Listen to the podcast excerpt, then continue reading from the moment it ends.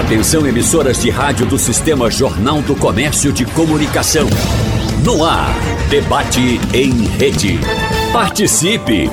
Rádio Jornal na internet. www.radiojornal.com.br Em constante evolução, a tecnologia será apresentada em 2024 com várias tendências emergentes que prometem remodelar profundamente a maneira como interagimos com essa inovação e com esse contato, moldando, portanto, as nossas vidas. No debate de hoje, nós vamos saber com os nossos convidados os avanços tecnológicos, as transformações previstas, com o crescimento, claro, da inteligência artificial, a realidade virtual, computação quântica, vários assuntos. E você pode estar pensando aí do outro lado, mas o que isso tem a ver com a minha vida? Vida. Ah, fique por aí porque nós vamos contar tudo para você. E tendo como base também as anotações do professor Silvio Meira, 24 anotações para 2024. O ano está batendo a porta, nós temos anotações importantíssimas para você, portanto, fique por aí. E para esse debate hoje, eu tenho a honra de chamar ele aqui no estúdio da Rádio Jornal, que foi o escritor dessas anotações. Silvio Meira, cientista-chefe da TDS Company professor do César. Muito obrigada por vir à Rádio Jornal. Bom dia. Um grande prazer, Natália Ouvintes, um grande prazer estar aqui com vocês do, da Rádio Jornal. Prazer recebê-lo. Também na nossa bancada, Rosário Pompeia, jornalista com especialização em ciências políticas e mestre em comunicação. Bom dia, bem-vinda. Bom dia, Natália. É um prazer estar aqui na minha casa, que é a Rádio Jornal.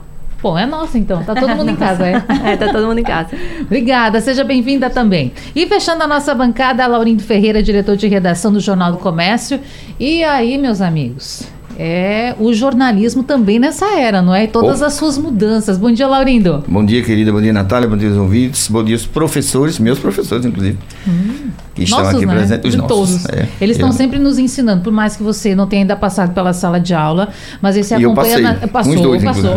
Laurindo é aluno mesmo. Ah, e era um bom aluno. da gente. É, é, uma, é uma tentativa enorme de um dia ficar sabido, entendeu? Ai, mas eu, eu, chego lá. A gente corre atrás da máquina. Não é fácil, não. Não é fácil, não. Mas isso é tão importante porque essa aproximação, essa facilidade que a gente tem com esse diálogo hoje de levar essa informação para o ouvinte, e por mais que a pessoa talvez não tenha sido aluna como eu, né, dessas duas figuras, a gente acompanha também nas redes sociais. E foi lá pela rede social, no Twitter, falecido Twitter, hoje X, que o professor Silvio Meira, ele publicou essas anotações para 2024.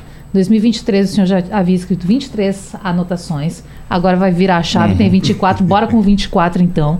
A gente vai falar bastante sobre isso, mas eu quero para começar esse bate-papo que o senhor faça uma avaliação para a gente. Porque nós tivemos um ano muito marcado pela inteligência artificial, os medos, os receios, uhum. né? as fake news, que parece que não, a gente não consegue controlar isso. Qual é a sua avaliação, tendo em vista essa questão digital desse ano que está quase terminando? Veja, digital está com a gente há muito tempo, né? A diferença, talvez fundamental, é que a gente passou a ter digital em rede. Hum.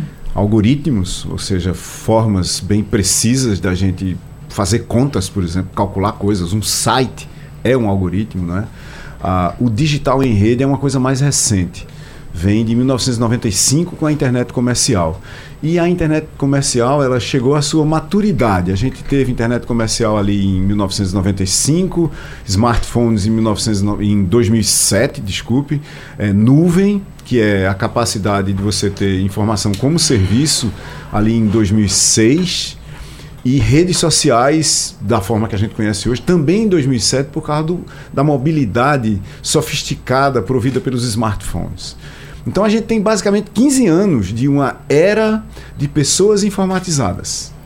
Imagina a dificuldade que você teria no Instagram, por exemplo, se não tivesse smartphones. Você ia para o restaurante, tirava uma foto do prato com a sua máquina fotográfica, ia para casa, tirava a foto da máquina para o computador, subia para algum lugar e publicava: Olha o meu prato. E seria várias horas depois. As pessoas teriam que ir para o computador para comentar o seu prato. Aí está a base também dos clusters, dos agrupamentos de fake news, né? Eu digo uma besteira, centenas de pessoas comentam, dezenas espalham. E aí você cria uma cascata de desinformação instantânea. E hoje, feita com uma facilidade muito grande usando inteligência artificial, que pode escrever aquela notícia fantasiosa de alguma forma, que pode conduzir as conexões e relacionamentos pelas quais essa notícia se espalha e, consequentemente, por outra vez, criar os ambientes de recomendação e de direcionamento de grupos de pessoas que têm uma predisposição, porque a gente consegue analisar o comportamento das claro. pessoas em rede, a acreditar naquilo, criando as bolhas é, de informação e os processos de quase os quase currais digitais, onde você cerca as pessoas com paredes de informação que criam uma realidade distópica para elas. Essa história de fake news também, ela não é novidade, entendeu? A, a campanha de Marco Antônio em Roma, é, há, há dois mil anos basicamente, usava-se moedas cunhadas em várias partes do Império Romano para espalhar fake news sobre ele e sobre os opositores. Quer dizer, essa coisa não é de hoje. A diferença é a instantaneidade, é a pervasividade, a universalidade do ambiente informacional num lugar como o Brasil, dados de 2022 do ano passado, a gente tem no Brasil 81% das pessoas com mais de 10 anos de idade com smartphone e uma conta de dados. Então quase todo mundo está em rede. E aí, quando você junta tudo que a gente já tinha, as plataformas, as comunidades, as redes sociais, e você coloca inteligência artificial para acelerar o processo de criação, espalhamento e recomendação de notícias, aí a gente tem um ambiente extremamente confuso, praticamente incontornável por um lado, não dá para escapar dele, e por outro lado, praticamente incontrolável no outro. E eu fico pensando o seguinte, que tem muito, com certeza tem algum ouvinte que está do outro lado pensando assim agora, ah não, eu? Eu não dou bola para nada disso. Eu tenho um celular super simples, eu não uso rede social, mas você de alguma forma é atingido por essas questões que o professor Silvio estava colocando. E é isso que eu quero tocar com a professora Rosário Pompeia, porque é importante o nosso ouvinte entender isso. Essa tecnologia, esse avanço, essas ferramentas, elas estão presentes de alguma maneira na vida de todo mundo. Você pode ser rico, você pode ser pobre. A gente pegou aqui esse dado agora: 80% é ou seja, um, um, país com tantas desigualdades, você mesmo assim tem um smartphone na mão da maioria das pessoas, não é? É, essa questão da tecnologia, quando ela chega, muitas vezes a gente se assusta e diz, é. eu não faço parte disso. Se a gente for lembrar, na época que o, nasceu o Facebook, o Twitter, muita gente negava fazer parte. Mas ela chegou igual à, à energia elétrica, não tem mais. Quando você chega no hotel, a primeira pergunta que você faz é: tem Wi-Fi? é antes de saber qual é o quarto, qual é a senha do Wi-Fi. Então, ela, ela é por isso que a grande diferença dela é que assim, ela tá dentro da nossa dimensão. A gente não é mais só uma questão on, é offline. A gente é digital, porque a gente não tem como mais desassociar isso da nossa vida. A gente pode desassociar, mas seu filho está na internet, por exemplo. E aí você faz como? Você diz como para ele não assistir YouTube? Não tem como não dizer isso. Você tem que passar por um processo de educação com ele para que ele saiba como usar essas novas tecnologias. Então, não existe mais isso de tipo, eu estou fora disso. Eu estou dentro de, de algum jeito, eu sou impactado por isso, porque a sociedade está inserida nesse processo. O problema é que a gente às vezes também sai do universo de negar para o universo de que eu sei de tudo muito rápido, né? Então a gente vai logo para inteligência artificial. Extremos, né? Eu já sei, já sei como funciona. E aí, por exemplo, colégios que negavam, proibiram alunos, a gente passou por um debate enorme esse ano sobre isso, de, de sempre é tudo muito polarizado. A gente aceita inteligência artificial? Não, a gente é contra. Ninguém, nenhum aluno pode usar inteligência artificial. Mas como não pode usar? E a gente sabe que isso vai chegar. O problema é como trabalhar isso. Então, o processo de se educar em relação a essas tecnologias não é a gente ser um Silvio Meira, por exemplo, para entender tão profundamente. Mas a gente Pera precisa aí. entender dos como nasceu, mas o impacto que isso causa na gente. Claro. E como a gente, enquanto mãe, enquanto professora, enquanto aluna, enquanto profissional, o que é que isso vai rebater na gente, na nossa profissão e no nosso dia a dia. Se a gente for pegar, por exemplo, o impacto que a internet está causando em adolescentes que estão lá em busca de curtidas e quando não recebem curtidas tem um processo de depressão fortíssimo. Então a gente tem uma sociedade que está mais conectada, ao mesmo tempo mais doente com crise de ansiedade e depressão. Como funciona isso? Por que, que isso acontece? Então o impacto não é só necessariamente eu saber usar, é um impacto social, é um impacto econômico, é um, impacto político e um impacto também é, de saúde mental, né? Então está totalmente inserida no nosso contexto.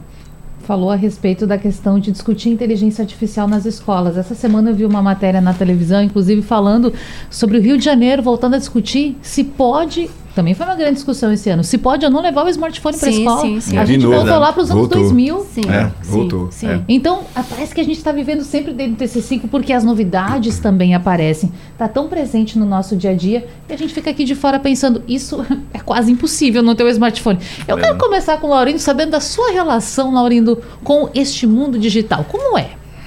Veja, é, no negócio onde eu estou metido faz tempo, eu cheguei no jornalismo no tempo da máquina de escrever, foi um bocado de tempo, né? Passou por várias transformações. É. Silvio Meira sabe o que é máquina de Gutenberg, escrever. isso é- isso é exatamente. Gutenberg, o Então, nome. a gente teve que atravessar todas essas transformações que o, que o jornalismo passou. E por falar em jornalismo, professores, eu queria, eu queria comentar aqui uma coisa legal. Eu li um artigo do presidente do Google no Brasil, acho que ontem no Estadão, que ele dizia o seguinte, e, e eu queria até conversar isso para que a gente esclarecesse para os nossos ouvintes, para esses que acham que não vivem nesse mundo da inteligência artificial, ela está tão presente em cada, em cada momento da vida da gente hoje, mesmo que a gente não queira, e ele faz uma correlação que eu acho que depois a gente discutir. E, e essa é a impressão que eu tive também, que eu tenho, que a gente já usava a inteligência artificial, mas desde que o, o chat GPT chegou, assustou. Parece que causou um impacto assim. É, a gente saía de casa usando inteligência artificial, porque você, você vai no, no, no, no, no Waze, né? Você, você não consegue sair. Aliás, só para dar um exemplo de- do que aconteceu comigo pessoalmente esse final de semana, eu aluguei uma casa na praia. Quando eu cheguei na cidade, não tinha acesso nenhum à internet, estava com problema. Eu simplesmente não consegui falar com a pessoa que aluguei a casa, eu não sabia onde era a casa. Eu não tinha a menor condição de chegar lá e só consegui chegar depois que restabeleceu a rede que eu consegui. Aliás, fui no, no lugar onde tinha o wireless, entrei, me, me conectei e descobri onde é que estava a casa que eu aluguei. Quer dizer, isso suponho é inteligência artificial, que a gente já usa. Mas as pessoas, de fato, eu acho que esse ano foi um ano marco no debate sobre inteligência artificial, com a chegada do, do ChatGPT. Aí eu queria saber se, o que é que vocês acham disso, isso, e que pode. É, aliás, já está causando problema, porque ontem, acho que foi antes de ontem, o New York Times entrou com um processo contra a empresa, e aí eu queria a empresa aqui responsável pelo chat, porque é uma conexão de várias informações que eles estão usando sem pedir permissão. Eu acho que tem outro debate interessante a gente ver aí. O que é, o que é que eu tenho nesse mundo digital? O que é que é meu e o que é que não é? É bronca. ou é de todo mundo? Ou todo mundo vai usar? Veja, Laurindo, a gente tá. Você e o Rosário falaram duas coisas parecidas que eu vou, assim, usar jocosamente para começar Uhum. a resposta da seguinte forma: todos os grandes especialistas fake que eu vi na pandemia, que entendiam absolutamente tudo sobre vírus e vacinas, hoje são especialistas em inteligência artificial nos meus grupos de WhatsApp, entendeu? Então isso dá uma dimensão Isso. do, de, de quão inteligência artificial impactou a vida de todo mundo. Tá, tá cheio de especialistas. Isso. Não, porque é assim, porque é assado. Vamos lá, veja, o primeiro artigo científico sobre inteligência artificial é de 1950. Nossa. É escrito por Alan Turing, que é também um dos fundadores da computação. O primeiro, o primeiro conceito assim fechado de inteligência artificial é de 1956. A primeira inteligência artificial que você podia conversar com ela, e obviamente ficava num ambiente de laboratório, porque não tinha internet, era só para os pesquisadores Sim. que estavam lá, é de 1967. É um simulador de um psicólogo com uma certa vertente de psicologia. Sim. Que você ia lá e dizia, olha, eu estou sentindo isso. Aí ele dizia, mas por que você acha que está sentindo isso? Aí pessoa- as pessoas conversavam com isso e de repente começavam a se confessar. Além de conversar, começavam a achar que estavam sendo tratadas, mas não era só um sistema de perguntas e respostas.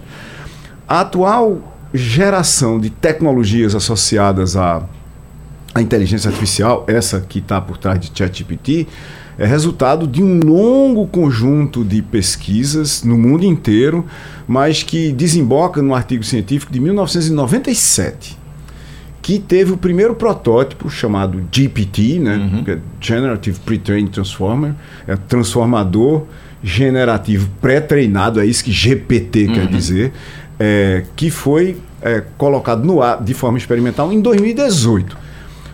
Qual é o problema? Em 2022 isso foi publicado na internet. Veja, eu disse lá atrás que a grande diferença da internet não era que ela era digital, era que era o digital em rede. O digital em rede todo mundo pode usar. Eu acabei de dizer, inteligência artificial está aqui conceitualmente desde 1950. Isso. Mas foi em 2022 que alguém podia ir num site e dizer: o que, que você acha de tal coisa? e a coisa começava a conversar com você. Uhum. Tá certo? Esse tipo de inteligência que está aí agora, Laurinda, ela tem uma característica fundamental que é o seguinte: ela foi construída para parecer com as redes de neurônios que a gente tem no nosso cérebro, de uma forma extremamente limitada, porque uhum. a gente não tem um tipo de neurônio no cérebro, né? São dependendo de, da pesquisa que você esteja vendo no momento, são de centenas a milhares de tipos de neurônios diferentes entre os conhecidos.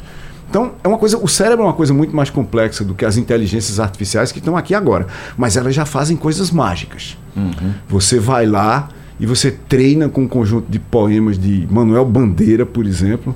Aí você diz: escreva um poema sobre o engarrafamento do Recife no estilo de Manuel Bandeira. E ela volta. Manuel Bandeira nunca escreveu isso. Ele nunca teve preocupado com engarrafamento. Na época dele não tinha engarrafamento. Mas ela volta e escreve esse negócio. Aí você olha assim e manda para um professor de literatura de uma grande universidade brasileira. Ele diz: é o estilo de Manuel Bandeira. Ele não usaria essa palavra, não usaria, mas o estilo está lá.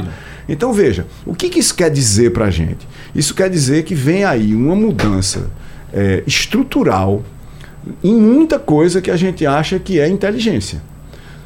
As inteligências artificiais que a gente tem no mercado hoje, e ChatGPT é uma de uhum. quase 20 mil do mesmo tipo, é porque a gente centrou nela, que está uhum. lá hoje, e na realidade é que está mais disponível também, mas você tem literalmente muitas milhares de inteligências artificiais online hoje. É, o tipo de inteligência artificial representado por ChatGPT, a gente podia dizer que está na idade da pedra lascada da inteligência artificial, se a gente considerar essa história da humanidade, uhum. entendeu? Mas está evoluindo numa velocidade gigantesca. Uhum. Entre não existir e fazer coisas mágicas em um ano. Né? E isso vai causar um, um fenômeno, eu acho, que eu chamo da iminente obsolescência do profissional criativo mediano e todo mundo abaixo dele. Ou seja, se você é X, onde X pode ser advogado, jornalista, designer, uhum. pessoa especializada em marketing, ou programador como eu, jornalista uhum. como você, assim por diante. Se você está fazendo um trabalho mediano ou abaixo dele, isso vai ser feito por uma inteligência artificial conversacional. E isso mexe com um conjunto de relações de trabalho, e emprego, e carreira, e profissões, e formações que a gente nunca achou que ia acontecer. A gente achava o seguinte: ah, vamos, vamos automatizar o motorista, vamos automatizar o limpador de rua, vamos automatizar o garçom. Não, a gente está falando de vamos automatizar o advogado, vamos automatizar o jornalista, vamos automatizar parte do trabalho do engenheiro. E é óbvio que não é o engenheiro como um todo. Não, a gente não vai automatizar o engenheiro. Mas e se a gente automatizar 50% do que ele faz? É. Talvez a gente precise de só metade dos engenheiros se a gente não achar o trabalho para o dobro. Se a gente achar trabalho para o dobro dos engenheiros, a gente continua com todos que tem e vai fazer muito mais. Então tem uma transição monumental uhum. acontecendo agora e ela só começou.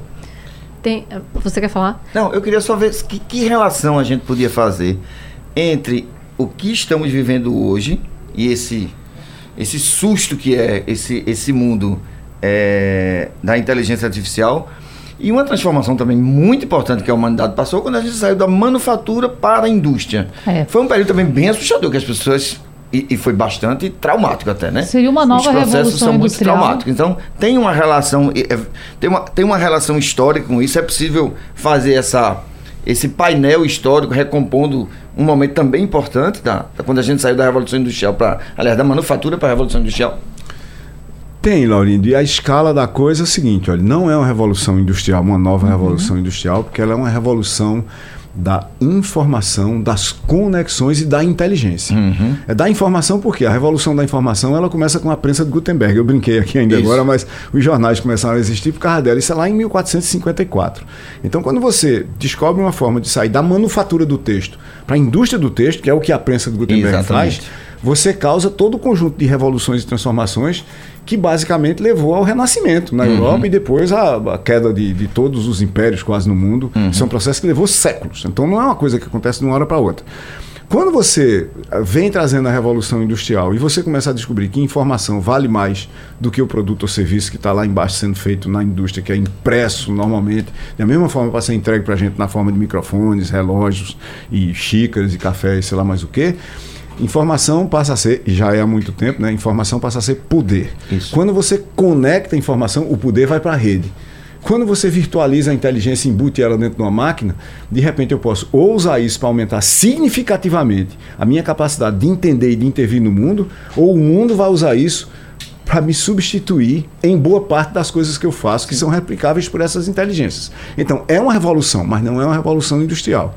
É uma revolução de informação, de conexões, relacionamentos, interações e inteligência.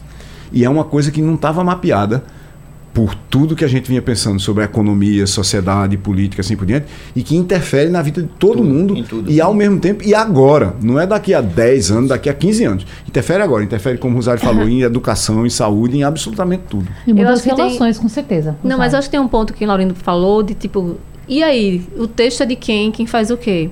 E aí, pegando o, o que o professor Silvio está dizendo, é, o mercado ele é muito mais rápido do que a justiça anda. E sempre foi assim, né? E os direitos, eles nascem, inclusive, primeiro nascem as manifestações. Vem a necessidade é, e depois a lei, né? Aí depois vem a lei. O problema é que a lei está demorando muito para acompanhar esse raciocínio. Né? Ele, no Brasil, se a gente for pensar em 2023, a gente teve questões importantes sobre regulamentação de plataformas, que está no nosso dia a dia. E você for pensar a quantidade de pessoas que estão ouvindo a gente agora e que participaram, pelo menos ouviram sobre esse debate, pouquíssimo. A gente se interessa muito pouco pelas consequências e, ao mesmo tempo, a justiça anda muito lenta. Porque para acelerar a justiça, a sociedade precisa estar munida para poder exigir uma legislação mais forte. Como a gente entende muito pouco sobre tudo isso, das consequências que isso acontece, a gente só prestou atenção em 2023 muito nessa questão da importância das plataformas, relembrando a época das escolas. Lembra aquela, aquele problema enorme com as escolas? Uhum. Que aquilo sim, ali nasceu sim. muito das redes sociais. Então, aí a gente tem um susto de realmente as Você plataformas. Tá, tá falando da onda de violência nas escolas. Exatamente. Foi bem assustador esse ano. Foi bem assustador esse ano. E a gente percebeu o poder que a plataforma tinha de fazer com que todo mundo parasse de ir para as escolas. Todo mundo que não queria uhum. mais ir para a escola. Quem começou com isso? Então, como é que se aconteceu isso? Aí a gente tomou um susto. Eita, as plataformas são importantes. A gente tem que, tem que pensar em regulamentação. Tem que pensar qual é o impacto disso. Aí depois morre. Então a gente tem um movimento ainda muito pouco de entender. Por que, que na Europa, por que nos Estados Unidos é tão forte? Porque a sociedade entende as consequências, entende de que uma, que uma eleição, por exemplo, a eleição municipal, pode acabar com um país ou pode acabar com uma cidade, uma má gestão, que foi criada a partir, pode ser criada a partir de uma plataforma, e vai lá e cobra. Então a gente está com um déficit gigante do judiciário entender como o mundo é hoje. O mundo novo. E se, acelerar, e se, e se acelerar para acompanhar isso. E aí as consequências começam a ter terra de, ser terra de ninguém, né? E eu vou incluir o Congresso Com... aqui também, porque é. os parlamentares Isso. precisam Exatamente. discutir essas questões. A gente está vendo essa semana, não é? Uma movimentação tão grande por conta da morte de uma, uma jovem, não é? Isso. Depois de, enfim, boatos jogados aí na internet de um posto de relacionamento com o influencer Whindersson Nunes. Isso está presente, a gente está vendo o tempo todo. E a responsabilidade? A professora falou aqui a respeito dos outros países como lidam com isso. Mas essas grandes empresas, Meta e etc e tal, estão com as suas bases lá. E o que, que o governo brasileiro vai fazer, professor? Veja, voltando para o que o Rosário estava dizendo, primeiro a sociedade precisa se conscientizar, entender qual é o problema profundamente Obviamente não é todo mundo que vai entender, mas uhum. a gente precisa ter um número muito grande de pessoas na sociedade capazes de debater os prós e os contras da regra X, da regra Y, da regra Z, que a gente gostaria de impor às plataformas. Uhum. Esse debate precisa ser social para depois ser legislativo, para depois ser ação judiciária e eventualmente policial das forças de controle da sociedade e assim por diante. E o que falta no Brasil é um debate inteligente sobre isso. Você começar, você começar a pensar sobre plataformas ou sobre inteligência artificial, como é o caso no Congresso no momento, com um debate que começa no Congresso, com uma coisa que não aconteceu, que não tem respaldo de uma mobilização na sociedade, para tentar entender, no mínimo. Veja, o Rosário começou por. A gente precisa entender para a gente reagir, a gente precisa entender. Então, no momento, a gente está como se fosse uma gritaria num grupo de WhatsApp, com as pessoas dizendo eu sou contra, eu sou a favor. Então, já se separou quem é contra quem é a favor, e já tem o pessoal que diz: não, tem, não pode usar inteligência artificial. Veja, eu, eu sou antigo a ponto de, quando eu estava fazendo engenharia, apareceu calculadora eletrônica. Qual foi a primeira ação dos professores? Proibir calculadora eletrônica. Mas quando a gente olhava para fora da escola, os engenheiros todinhos tinham trocado a régua de cálculo que é um instrumento antigo que vem lá do começo da Revolução Industrial e pouco antes dela, com outros formatos, e estavam usando calculadoras eletrônicas. Ou seja, a escola não estava preparando a gente para usar a calculadora eletrônica que a gente usaria se a gente fosse trabalhar. Então, qual é o ponto? Veja, inteligência artificial é inevitável. É incontornável. Ela vai existir em todo canto para fazer quase tudo. O que é que eu fiz com meus alunos? O que, que os professores do Centro de Informática e da César School, onde eu sou professor hoje, fizeram com seus alunos? Foi juntar os alunos e perguntar: quem aqui está usando inteligência artificial? Todo Como mundo foi? calado. Não, todo mundo calado. Todo mundo calado. Aí a gente perguntou de volta, por que vocês não estão usando inteligência artificial? Aí todo mundo levanta a mão. Disse, não, eu estou usando. Eu já estou usando, não sei o que lá. Porque não, não dá para você deixar para lá, entendeu? O problema é como é que eu vou usar isso conscientemente, competentemente, de uma forma ética e moralmente sustentável para auxiliar, para aumentar a qualidade do meu trabalho, para aumentar a minha performance, diminuir meus custos. O mundo inteiro evoluiu assim. Veja, o Rosário disse no começo da, da conversa aqui. O que era que aconteceria, por exemplo, se a gente desligasse a internet hoje? Laurindo até hoje não tinha achado a casa. Estava perdido em Tamandaré. sem saber voltado pra o que fazer. trabalhar. Não tinha voltado para trabalhar, não estava aqui dando entrevista, tá certo? Eu conheço pessoas aqui no Recife que são incapazes de dirigir cinco quarteirões sem o Waze, por Ah, exemplo. com certeza. Entra no carro, liga o Waze, Dependendo do bairro, eu tô nessa aí. É, eu até fiquei pensando aqui. E se você sair, veja, se você sair da sua cidade, se você sair da sua cidade, você não vai conseguir dirigir assim. O mapa de papel sumiu. Isso. Cadê o mapa de papel? Cadê aquele, aquele da. Como é que chamava? Listel. Quatro rodas. Era Listel, Era não? quatro rodas. Guia Não, quatro rodas. Era o Era guia guia, quatro o rodas. Listel também que você abria em São também. Paulo, era desse tamanho assim o de São Paulo. E você estava seguindo uma rua aqui e de repente a continuação da rua estava 200 páginas depois. Você não conseguia achar. Eu, eu confesso que eu senti falta dele lá, viu? Quando eu tava Entendeu? perdido sem Quer dizer, internet. a gente, a gente não, a gente não entende certas horas como é que as coisas mudaram, mas de novo, teve uma coisa importante que o Rosário disse, que é o seguinte: tem tecnologias que são de transição. Elas chegam, se instalam e depois você não consegue desligar. Você não consegue desligar a busca de Google. Se você, vamos imaginar que a gente vai regular Google. Eu, em particular, acho que devia ser regulado, já que você falou no Fábio Coelho, que é o presidente de Google. Por quê? Porque ele tem 97,5% de toda busca do Brasil e ele arbitra e decide qual é o preço de um anúncio lá. Isso tem que ser regulado. É um monopólio privado? É, tem que ser regulado. Né? Os monopólios públicos e as concessões são reguladas pelo Estado. Mas isso é um debate, essa é a minha posição. Como é que a sociedade vai e discute essa posição? Deveríamos regular a busca? Então, no momento, a gente tem uma comissão no Congresso tentando fazer uma regulação para a inteligência artificial, sem a gente ter decidido, por exemplo, se a gente deveria ou não deveria regular Google ou Facebook, que tem o monopólio das redes sociais. Essa discussão é anterior a gente discutir inteligência artificial. Eu vou chamar o intervalo já já, mas eu quero só arrematar esse tema a partir de uma provocação de Laurindo com Rosário. Quando a gente faz o uso desse material que o chat nos disponibiliza, eu sou dono dele agora? Quem assina embaixo? Quem é o pai da criança? É a minha opinião, né? Sim. É a minha opinião. Eu acho que sim. Se você for é, fazer um exercício e colocar alunos pra, com a mesma pergunta, e eu já fiz esse experimento, e os retornos que tem utilizando o IA, você percebe claramente aquele que usou o IA para aumentar a criatividade do que ele já tinha e daqueles que simplesmente usaram para fazer uma pergunta e veio a resposta. Então a gente consegue quem entende, quem, quem é, utiliza, consegue entender que a IA foi utilizada para potencializar um conhecimento que já existia. E aí você consegue medir a régua e saber, tipo, que aquele cara ali, ele apenas copiou o que estava na internet. Até porque para você utilizar ela, você tem que fornecer informações para ela. Isso já é um primeiro passo para você entender se a pessoa entende bem do que ela está utilizando.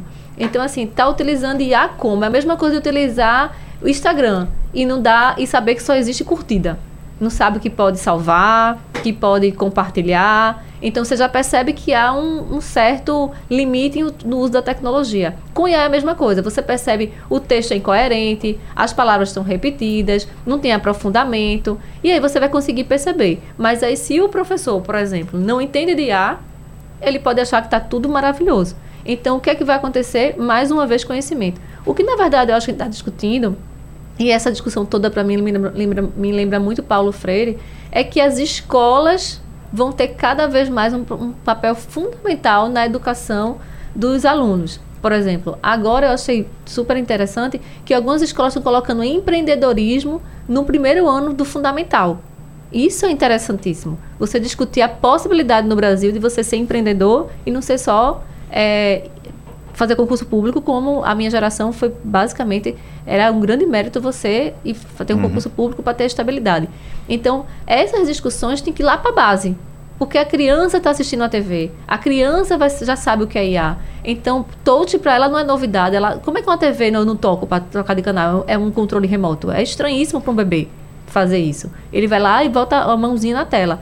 Então, essa discussão toda, a gente está falando de, de, repensar o modelo de educação também de um país. E a tecnologia em 2024? E as anotações para 2024 do professor Silvio Meira?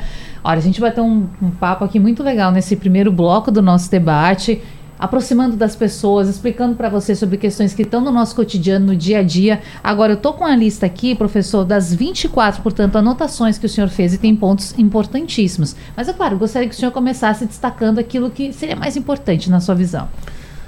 Veja, Natália, tudo que a gente conversou até agora, de uma forma ou de outra, está lá nas anotações. Uhum. Até porque eu passo várias vezes por inteligência artificial, o impacto de tecnologia e de inteligência artificial na saúde, o impacto de nanomateriais habilitados ou criados por inteligência artificial na saúde, na, por exemplo, no desenho e produção de alimentos artificiais que são similares aos alimentos naturais, de mais de uma forma está lá. Para quem não sabe onde está, é só ir em TDS, The Digital Strategy, tds.company e procurar na aba Biblioteca. Tá lá, é grátis, é só baixar, são 100 páginas com as 24 anotações sobre 2024. O que, que eu acho que é extremamente relevante? Primeiro, essa imersão que a gente, a sociedade inteira, a economia, a política vive nesse mundo digital, um mundo de dimensões física, digital e social.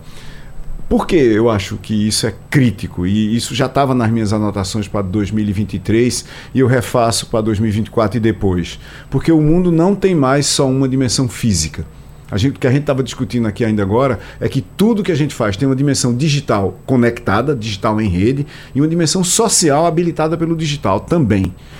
Isso muda como é que a gente, por exemplo, faz negócios. Isso inverte o modelo de negócios. Existe uma inversão de modelo de negócios causada pelo fato de o mundo, como ele funciona hoje, ser habilitado por plataformas que possibilitam a criação de comunidades sobre elas. Então, quando você usa um aplicativo de é, mobilidade, por exemplo, aquilo é um exemplo de inversão de modelo de negócios. Por que é uma inversão de modelo de negócio e por que é que afeta a estratégia do negócio, afeta a inovação, afeta a tecnologia, afeta marketing.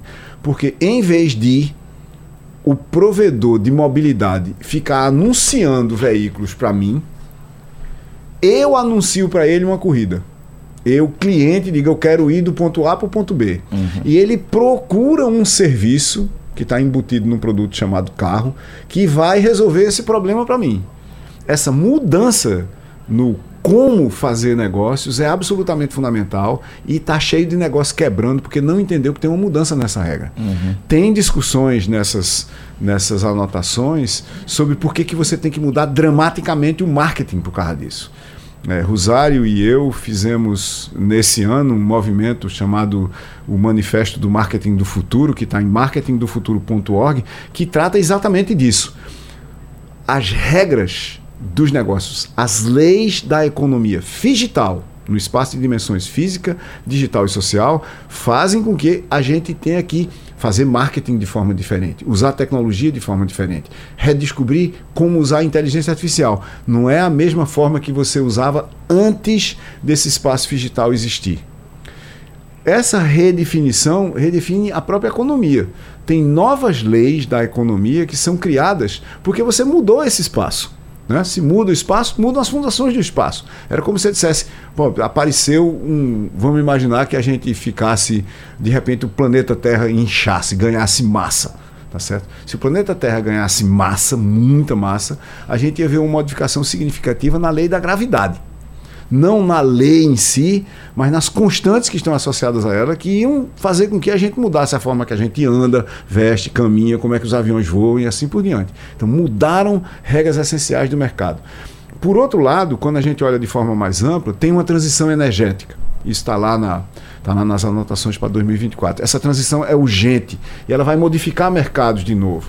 A gente está no Brasil retomando o esforço de minerar petróleo em qualquer lugar, inclusive na Foz do Amazonas, o que para mim é um absurdo total e completo, dado o discurso do Brasil inclusive. de que nós vamos ser um país de energias limpas dentro de décadas. Se a gente vai começar a perfurar petróleo na, na Foz do Amazonas agora, na margem equatorial, como está sendo chamada, isso é não só um desdizer dessa promessa, dessa aspiração de ser limpo do ponto de vista de energia, mas é um prenúncio de catástrofes ambientais de grande porte. O mundo inteiro está numa transição energética para energias limpas, baseada em solar, baseada em eólica, baseada em hidrelétrica, que a gente tem muita no Brasil e tem muitas dessas, todas essas possibilidades, inclusive de ser o país líder global em hidrogênio verde que tem os seus outros problemas também de produção, de distribuição e armazenamento. Mas eu acho que energia é uma coisa crítica, absolutamente crítica, e o Brasil pode ser um líder global nisso. E pode perder essa oportunidade se a gente insistir em petróleo. Não tem nenhum petrostate, né? não tem nenhum estado petroleiro de sucesso continuado, sucesso sustentável na história da humanidade. Aliás, não tem nenhum país baseado em mineração e petróleo não passa de mineração de fonte de energia. É, tem também sobre alimentos. Um, uma das coisas que a gente fez no Brasil foi desmatar o Pantanal, desmatar a Amazônia para plantar capim para criar gado. Né? Mas acontece que o maior fornecedor global de proteína animal, que é brasileiro, ele é também um dos maiores investidores globais em proteína de origem animal fabricada em laboratório. Como é que você faz picanha em laboratório sem precisar colocar um boi no mato desmatado para comer capim? Isso economiza de 70% a 90% da energia, economiza 70% a 90% do espaço e da água e tem uma potencialidade de ser muito mais sustentável do que você literalmente plantar gado em floresta desmatada. Então, as anotações passam é, por, por, assuntos como esses e passam por cidades sustentáveis assim por diante também. E tudo isso envolve o uso de tecnologias da informação, comunicação e controle, que são os habilitadores essenciais das plataformas que fazem com que a sociedade de hoje exista a gente medir, por exemplo, que vai ter um enchente na rua tal causada por uma chuva que está caindo no outro lugar que não é lá e conseguir desviar automaticamente o uhum. trânsito daquele lugar. Isso é uma cidade, aspas, inteligente. inteligente. Não é, uma, uma, não é o fato de eu ter lâmpadas de LED que ligam automaticamente porque o sol se põe, ou porque de repente uma nuvem escura é, está acima da cidade. Então tem muita coisa nas anotações e são anotações curtas, mas cada uma delas tem três cenários no fim. Uhum. O que, que vai acontecer no cenário inovador, o que, que vai acontecer no cenário mais radical, revolucionário, onde as coisas mudem ainda mais dramaticamente do que eu digo nas anotações, e por fim, o que é que aconteceria no cenário distópico. Por exemplo, no caso de inteligência artificial, se a gente errar a mão no uso ou errar a mão na regulação, quais são as consequências potenciais? Está tudo lá em tds.company, na aba biblioteca. Laurindo. Vamos lá. É, tudo isso, professor, passa por uma questão que o senhor sempre coloca também como uma grande preocupação, e que Rosário já tocou aqui, e que é uma coisa fundamental. É, tem duas abas nisso que são, e para o nosso ouvinte seguramente anda preocupado com isso, que é o que é que isso afeta a questão do emprego e o que é que isso afeta a questão da educação. São dois temas assim muito é, presentes nesse debate, porque evidentemente é, o emprego não é mais como antes e a educação precisa não ser mais como antes. Porque quando a gente está discutindo se é para ter, se, é pra, se o aluno pode levar ou não um, um telefone celular para um ambiente da, da, escola, eu tenho a impressão que a gente está é, a anos-luz do que, do que do de hoje, né? do dia amanhã, é de hoje. Então, eu queria que o senhor colocasse um pouquinho como é que. Que encruzilhada é essa que a educação chegou? Um, um, modelo de educação no Brasil extremamente conservador, diria que completamente de, de, deslocado da realidade. A universidade, por exemplo, que devia ser um, um lugar de, de, de, vanguarda e de pensamento, ela ainda é uma universidade muito conservadora. E, e a questão do emprego, que impacto isso tem? O que é que a gente vai, o que é que a gente precisa fazer para sobreviver é, o emprego de uma maneira geral nesse mundo que tá, que não é nem de amanhã, é o de ontem já. Laurindo, dada toda a necessidade, como você e Rosário mencionaram, da gente debater o que é está acontecendo para entender o mundo e decidir, inclusive, se a gente precisa regular, pela primeira vez na história, a Faculdade de Direito da UFPE não tem um diretório acadêmico. Ou seja, ao mesmo tempo em que a demanda por um entendimento de mundo, um novo entendimento de mundo Uhum. e um debate que refunde talvez até os princípios da economia e da sociedade, representado pela legislação que nos cerca, nos habilita e nos limita, a gente não tem um DA na faculdade de Direito. Veja a gravidade dessa situação e do descolamento do ambiente acadêmico do que está acontecendo no mundo. certo? Porque lá essa preocupação devia ser não só explícita, mas constante e estruturada. Não é? Então, vamos lá. É, qual é o impacto de tudo que a gente está vendo no, no emprego, no trabalho, na renda, nas profissões e carreiras? Tem um estudo de 2017 que é, por sua vez, uma reconstrução de um estudo de 2012, que mostra que no caso do Brasil, por exemplo, a combinação de plataformas com automação, com eh, automatização, que não é a mesma coisa, com informatização do trabalho nos escritórios assim por diante, ia causar até 2035 um aumento de 15% no desemprego. 15 pontos percentuais, não é 15%. Ia, eles chamam eufemisticamente de um deslocamento de 15 pontos percentuais no emprego no Brasil. Isso era antes de inteligência artificial. Sim. Refeito esse estudo, é, assume-se que, no momento, pelas previsões que a gente tem, daqui até 2035, que são os próximos basicamente 10 anos, vão aparecer outros 15 pontos percentuais de deslocamento do trabalho. Ou seja, o impacto no trabalho é alguma coisa como 30% de todo o trabalho e emprego existente. Então, nós estamos frente a uma, a uma talvez uma crise socioeconômica equivalente à que aconteceu lá no começo da história da nossa conversa aqui, entre a manufatura, o fim da manufatura e o começo da Revolução Industrial. De repente você conseguiu substituir eh, dezenas de artesãos por uma máquina, que era operada por uma pessoa. Eh, a gente tem o potencial disso acontecer agora. O que, que pode evitar que isso aconteça, que não se torne uma profecia autorrealizável? É a gente refundar a escola. Veja, o ensino médio brasileiro prepara as pessoas para quê? Em tese, para ir para a universidade, porque a gente não tem um ensino médio técnico que crie um conjunto de competências e habilidades que eu possa me dar o direito de parar no fim do ensino médio, certo? Só 15% dos brasileiros vão para a universidade. Isso significa que 85% que não vão foram preparados para pilotar uma moto de entrega de comida, certo? Mas o ensino médio não deu a carteira de, de moto. Então devia ser obrigatório, pelo menos, inserir a carteira de moto no ensino médio.